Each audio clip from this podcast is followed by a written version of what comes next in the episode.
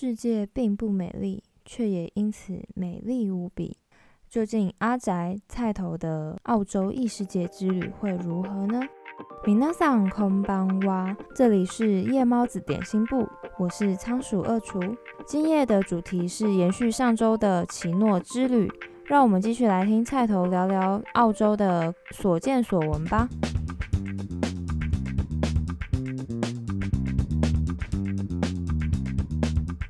所以在澳洲找工作是好找的吗？没有大家想那么难找工作，但是只是你想不想做而已。很多事情都这样子，就是你实际上你就是走到他跟他说，可能他有个真人启事，就跟他说，哦，我要申请，然后填个单子啊，写个东西，第一个东西给他这样。其实澳洲申请跟台湾一样，就是台湾要找工作会找什么一零四嘛。哦，所以你们也是在网络上找工作吗？很多情况都是在网网上找工作，就一样和他们有特别自己的求职网页，那你可以去找他们。但还有另外的东西，就是澳洲有所谓的中介。那你可以去找中介说，哎，可不可以帮我介绍工作？台湾也有吧，中介公司之类的。哦，但中介公司不是有好有坏，自己找会不会比较安全？呃，其实中介公司，澳洲的中介公司很有趣。你以前你在网络上稍微爬一下网，你会看到说，哎，会被中介公司骗。一开始要缴什么经费啊？哎，先缴多少钱，他会介绍工作给你，然后能不能保证上也不好说，只是你缴钱有稍微让你有。让你可以选工作，但是其实澳洲它有很严格的规定，说中介公司的要求，他们中介公司是不能收求职人的钱，不能是不能，所以你去找中介公司，他如果跟你收钱，那个公司一定有问题哦，就是他不一定是合法，对他不一定合法的，所以合法的基本上是不会收你钱，他钱会直接跟你的求职那个公司收，对他不会跟你收，他会跟公司收，了解。因为我有一个朋友，他也是很多年前有去打工旅游，他年纪比较大了一点，几年前去的。他去的时候就是真的是一家一家跑，一家一家投，然后说：“哎，你们有没有工作啊？”然后在那边做。我看网络上现在讲这些东西都是，也不是骗人，而是就是有一点资讯落差。因为我之前刚到澳洲的时候，我有因为我爬过文嘛，当然要做功课啊。那我有看大家就是所谓的这个东西叫做扫街，就是一家一家公司，然后你去发你的那个履历，你去丢履历给他们。但其实这个事情是，呃，第一个是我觉得很没有效率，就是你看你投一个那个什么，就是履历信的话，就是简，如果你用网页信箱投，按下去十几间全部丢进去，在你扫街一间一间去，哎，最重要是你要面对人。当我一个英文状况，哎，我英文不是我要说啊，我英文那时候只考还有那个学测的时候，那可是比底标还低的分数，哎，我拿三级分而已。那你怎么在那边活过来的？我真我真的不知道我在那边怎么活下来的。一开始就是我第一个最让我受挫的第一个，是因为我其实一开始就知道就是英文很烂嘛。但我觉得说，诶，很多人 PPT 上面都说去澳洲你英文不好，其实也可以活下去，而且你也可以自己把自己英文英文练好。我也是带着训练的心态去那边。但是当我第一次去应征工作，我就拿我的履历信，然后投给里面的服务人员，结果他我那时候连说我要我要投我的履历这件事情，我都讲不是很好。Is my re re re re re re re 忘记了，我现在也忘了。反正就是连履历信都讲不出来，然后那个人就会用一种面有难色的表情跟我说：“Yeah, you know。”然后就默默把履历信收起来之后，就把我打发掉了。那时候就觉得啊，心灵受挫。原因是什么？因为英文不好。英文不好，然后我去应征的那个是有点类似呃服务员、服务人员哦，需要沟通能力。对，要沟通能力。然后，而且在他们那边看起来也没有缺人，所以我觉得啊，头好痛。我好像，所以你是去当地才找工作？对，啊，这也是一个概念的。因为你想想，你要应征工作，你还你要找房子这件事情，都是在澳洲要做的事情。但是如果你要在台湾先做，你第一个是你完全不知道，没办法看到实际屋子的状况和工作状况。对，然后另外一边澳洲的人也是一样嘛，因为他们也要看到你，你这个人的状况，你是个会沟通的人，然后你的服务态度如何。那所以你要真的要一份好工作，你还是以现场为主比较好吧。所以我还是以说，哎，那我到澳洲之后再开始找。我是你是先去，比如说打电话或者投信寄信给他之后，你是去面试这样？对，面试。但是其实因为我刚刚好像有讲到，就是澳洲还有个东西叫做中介。我一开始去澳洲的时候，因为我扫街觉得心理压力太大了，那我想说，不然我还是请中介帮我找工作好了。所以后来我就去找中介。因为其实澳洲一开始我刚到的时候，我没有想说要马上找工作，但是澳洲生活应该说我也不觉得这是澳洲生活，是台湾人的性格很奇怪，就是当你闲下来之后，你会紧张，就很紧张，你会觉得说，虽然我带了一笔钱来澳洲，但是我现在就是空。对坐吃山空，然后我的收入是负资的，那我这样子到底可以活多久？那我没有工作的话，我还可以这么开心的活下去吗？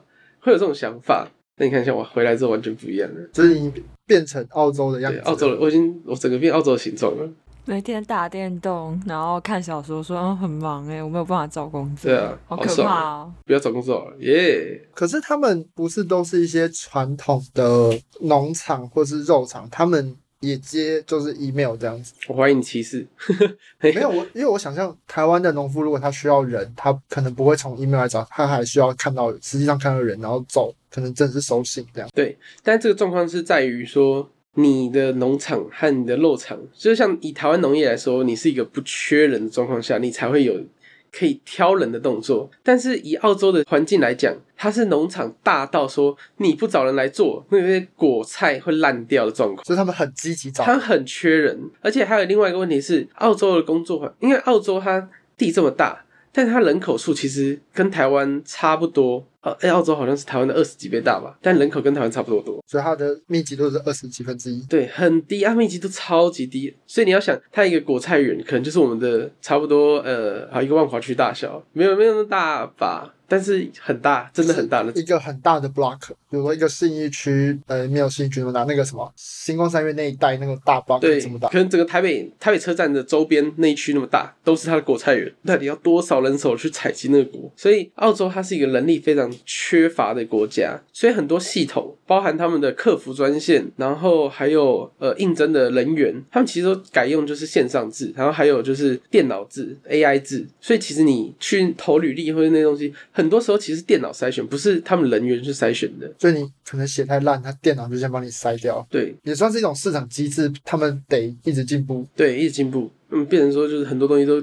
用电脑代替人力了。对，那像我们就是应征的话，然后结果我那时候我去应征的时候，就是我其实应征的时候发生一个很奇怪的事情，我去那时候刚到的时候很紧张，就要找工作，但是又不知道怎么找工作，所以后来我就是想说，那因为我一开始住在就是那个那叫什么呃 YHA，就是青青年旅社，嗯，就是非常有名的国际连锁的青年旅社嘛，青年旅馆。吗？不是 YNCA 啦，YNCA 是我记得是传教的哦，YHA 是青年旅馆。哦哦，对，孤陋寡闻，我不太我不太旅行，没关系，各个国家都有，台湾也有，台湾也有走过我知道。青年旅社，对对对，然后我一开始去青年旅社，但青年旅社它就是各个国家的人都有，那时候其实就给我一个很大的文化冲击。有些也是不同国家的人，光因为澳洲就是一个大熔炉，它没有所谓澳洲特色，它所有都是融合特色，就是各个国家的人都会来。那时候我就遇到很多就是只想着玩乐的年轻人，然后来这边办公的老人，很多人我都在那个青年旅馆认识。但是那时候就是因为完全一个陌生的环境，然后也没有台湾人，我完全不知道该如何问开口说我要想找工作什么之类的。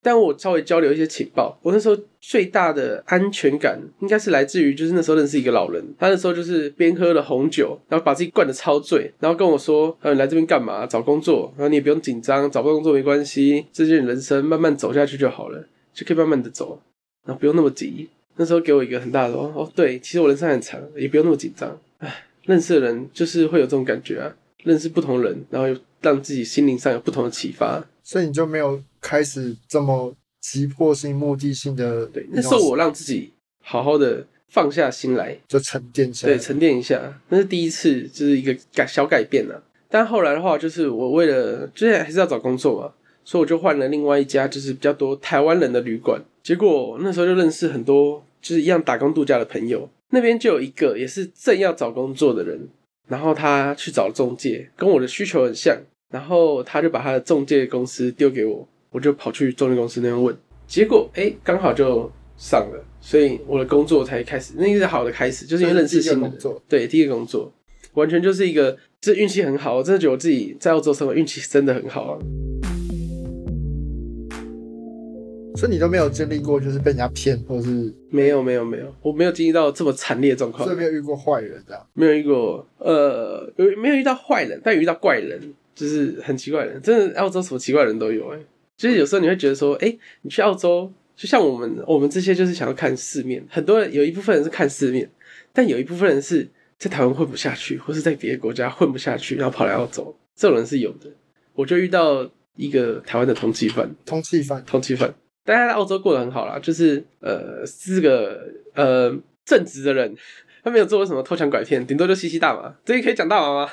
可以，可以，我们是支持大麻合法化的。大麻万岁！哎，澳洲可以吗？我其实不太确定澳洲合不合法，我记得澳洲好像是分州，有分某些州是、哦，有些区域合法。对合法的，因为跟澳美国一样嘛，有些州是合法的，但澳洲其实是它是不能贩卖。我记得澳洲的，我记得的那个州是不能贩售，但是你可以自己种，你可以自己种大麻，OK，那你可以自用，有某些地方也是这样，就是你可以自种自用，对，自种自用。你不要贩卖就好。当然，但是你知道还是会稍微有一点交易啊，就不多说了。你现在种的比较不好，有可能是以物易物之类的。对，以物易物或是就是别的东西换来换去的，对。但是大麻的东西是还好，没有什么特别问题，而且其实抽过感觉也就是所以他是因为大麻在台湾被通缉，我可以问吗？不是不是不是，那我不能问，不要问我。我没有特别问，我哦只是听过。我我不知道完全不想参，就是我完全不想知道他的过去。如果已经知道他是通缉犯，还问他为什么被通缉，很可怕。对啊，反正应该是不会有警察去你家，就请你协助调查。不会不会不会不会，而且我也其实他是我朋友的室友，他不是刚不刚，我只是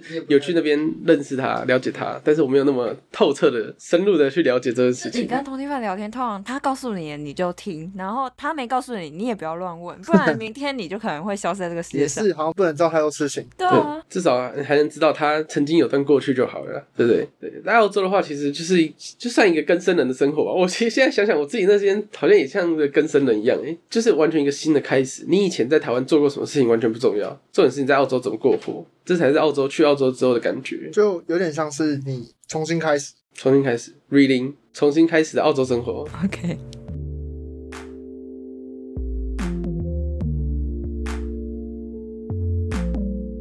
你在那边有买车之类的吗？这又是一个故事了。因为你在那边是开车吧？我 在那边开车啊，你在台湾就会开车？我在台湾，台湾是左驾嘛，嗯，我在台湾左驾开的很烂，就是因为我在台湾就是，毕竟台湾第一个就是机车很多，然后路很小，所以你在台湾开车是一件很不方便的事情。远程可以啊，但近程就会觉得很蠢。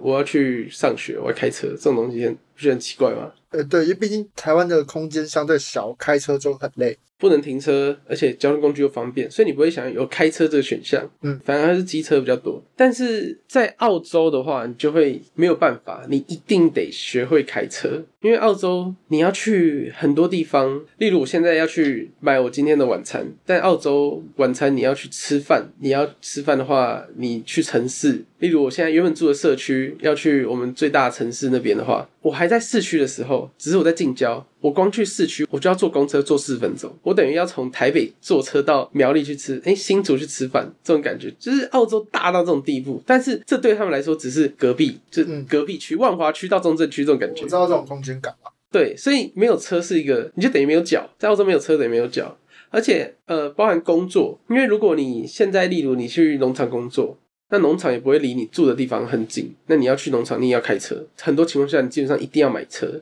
那我的车的话是一个很有趣的故事，也不是很有趣啊，很厉害啦。因为那时候我我们因为疫情的关系，澳洲你买车很贵嘛，嗯就算是二手车，你也至少要花到五万块到十万块，便宜一点的话四万块台币，这台币。但是那种车就是没有保障，所以你要好的车，你基本上可能还是要花到大概十万块台币二手车。但是呃，这里开销对很多人来说，这还是一笔大钱啊，因为你不是说哎、想要买就买，而且买车有一个很大问题啊，你买了之后，那你之后要保养要钱，那你之后如果要离开澳洲了，那你是不是还要卖掉？对啊，卖这很麻烦，非常麻烦。欸可以不卖掉啊。你可以不卖掉啊，但是如果你买车花两千块，两四万块台币，那你你是你四万块你就放水流啊？我有朋友就不卖掉，他就放一下，他去澳洲玩就再开。对啊，但是你那时候因为很多情况嘛，你在澳洲那边如果放着车，澳洲治安虽然不差，但没有你想的那么好，所以如果你把车放在那边，如果里面有一个安全的保管地方，那可能会有人去敲你车窗，把你车窗打爆，然后拿里面的东西，甚至有些人无聊，真的是无聊哦，就一把火把你车烧了，很少，但是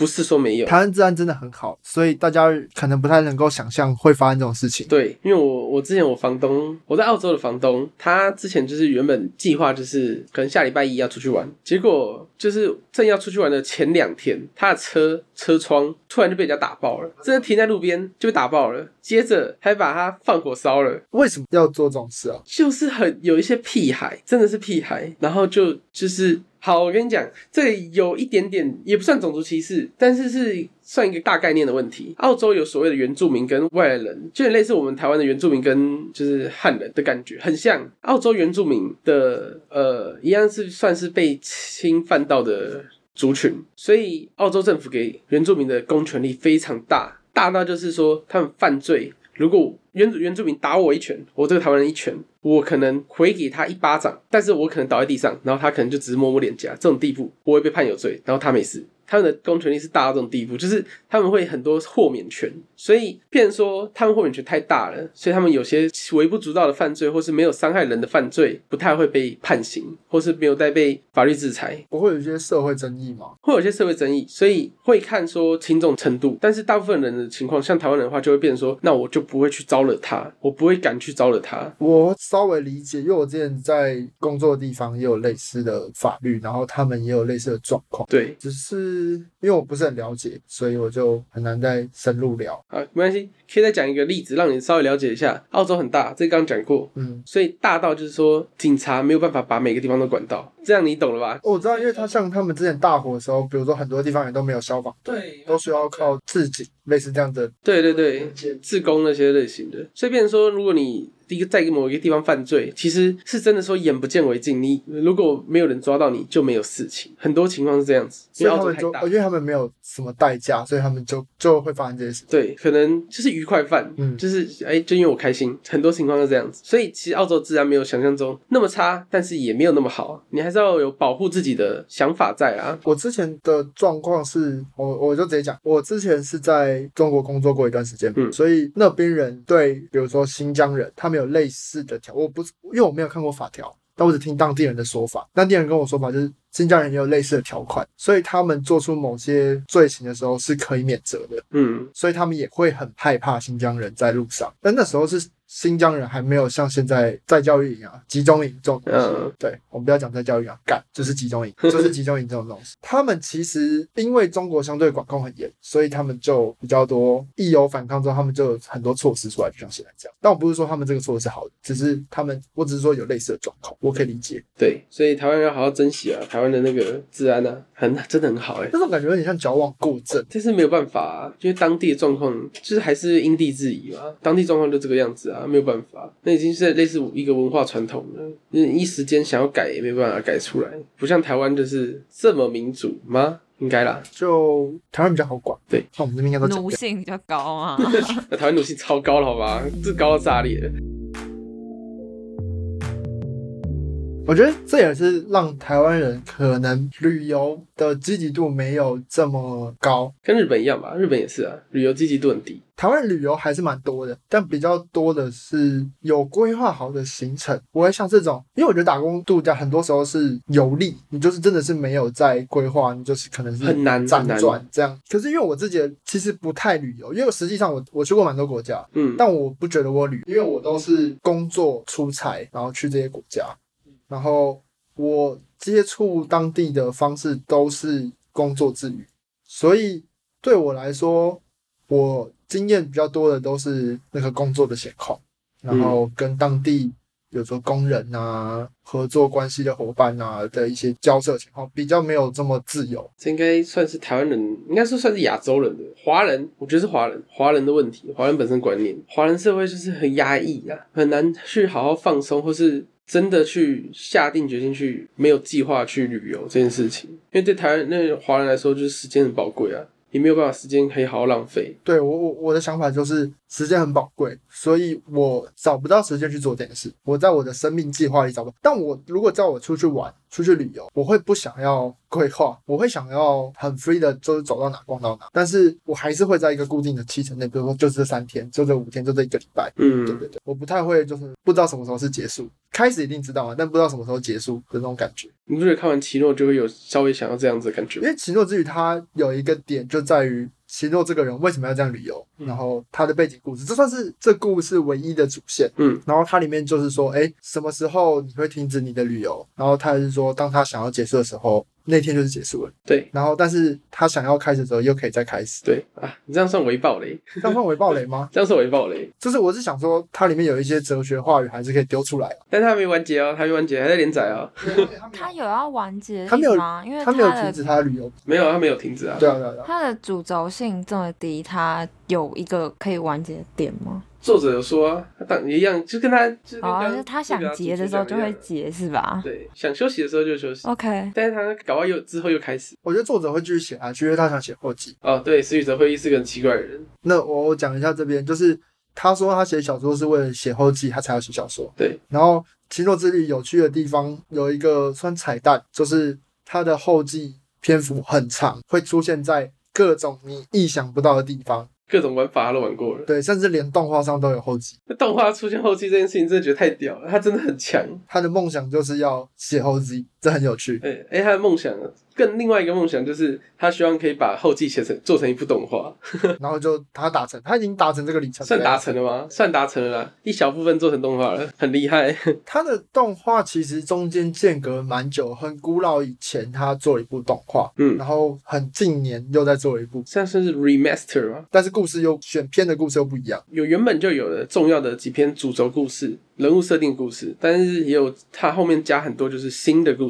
对，在里面。然后它最重要就是人设改变了，也不是人设，就是外外观外观啊。因为原本前面的动画第一季是旧版的话，它是以最一开始就奇诺还是胖男孩的时候的状况的那个造型。原本的人设对原本人设，但是后面的话就是进化风格的，就是比较接近型少年，现在的时代，瓜子脸，就旅行多年变瘦了。哎，然后长高了，对，的确是旅行了十七年。跟长不大小智一样，旅行那么多年，永远的十岁。奇诺好像没什么主轴，没有什么时间的概念哈。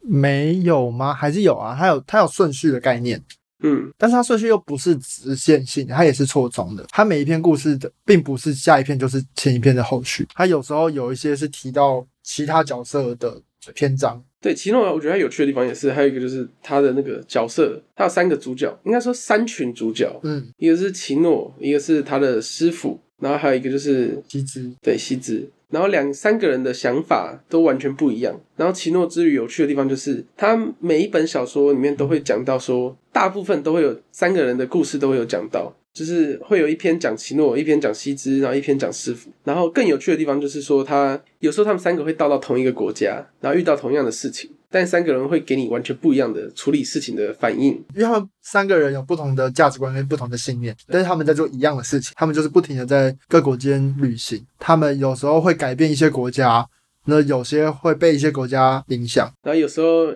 诶，可能奇诺改变这个国家之后，诶，西之碰到了，会变成遇到改变之后的国家，也不一定。对他们，因为有时间顺序，所以有些人是影响了这个国家之后，下一个人又进来，这个很有趣。对，这是也很有趣的地方。我所以这也是我很佩服他的地方，就是诶，有时候会觉得说，诶，这好像是伏笔，但认识石宇哲会议这个作者之后，会觉得，嗯，这一定是他只是突然想到而已。对，你会觉得他好像世界观很大，但是他又很随性，但又可以拼凑在一起。这个他的文体很厉害。对，这也是小说有趣的地方，就是你可以自行的发挥你自己的想象力，你自己想怎么解释就可以，你想怎么蓝色窗帘就怎么蓝色窗帘啊。很推荐大家去看一下这本小说。如果看不下小说，没有办法阅读文字的人，你也可以看这部的动画。对，新番动画蛮好看的。对，新版的版本，大家比较近代接触动画的人，应该就可以习惯这种画风。是哪一年的啊？二零一八吧，哦，哎，那蛮新的。对，两三年前的，画风很棒。好，那我们总结来推荐大家去看《奇诺之旅》这本书，然后把我们下个《奇诺之旅》的副标题好了。《奇诺之旅》的副标题是它叫什么？世界并不美丽。却也因此而美丽无比。希望大家就是在看完这部作品，然后如果有想要去体验人生、去旅游的话，也可以去尝试看看。也许在你现在生活到了一个瓶颈、到了一个困顿的时间，这是一个机会，让大家有一个不一样的境遇、不一样的环境，让你的人生也许可以发生一些质变。那也要在也许疫情减缓，明年大家就有这个机会了。对，那我们今天就聊到这里。那欢迎到我们的脸书、IG 搜寻“夜猫子点心部”，追踪我们与留言或私讯，告诉我们你的感想，或者想要反退的话也可以。那也可以去菜头的频道，耶、退去搜寻敲猛菜头 T 底线 H 底线 Light L I G H T，拜托来找我玩，我没有观众。不要这样。好，我们在 Apple Podcast、Spotify、Sound On、First Story、KKBox 上都可以收听到我们的节目，也拜托大家帮忙订阅、按赞、留言以及评价。那就感谢大家，我要是米纳赛。晚安。拜拜。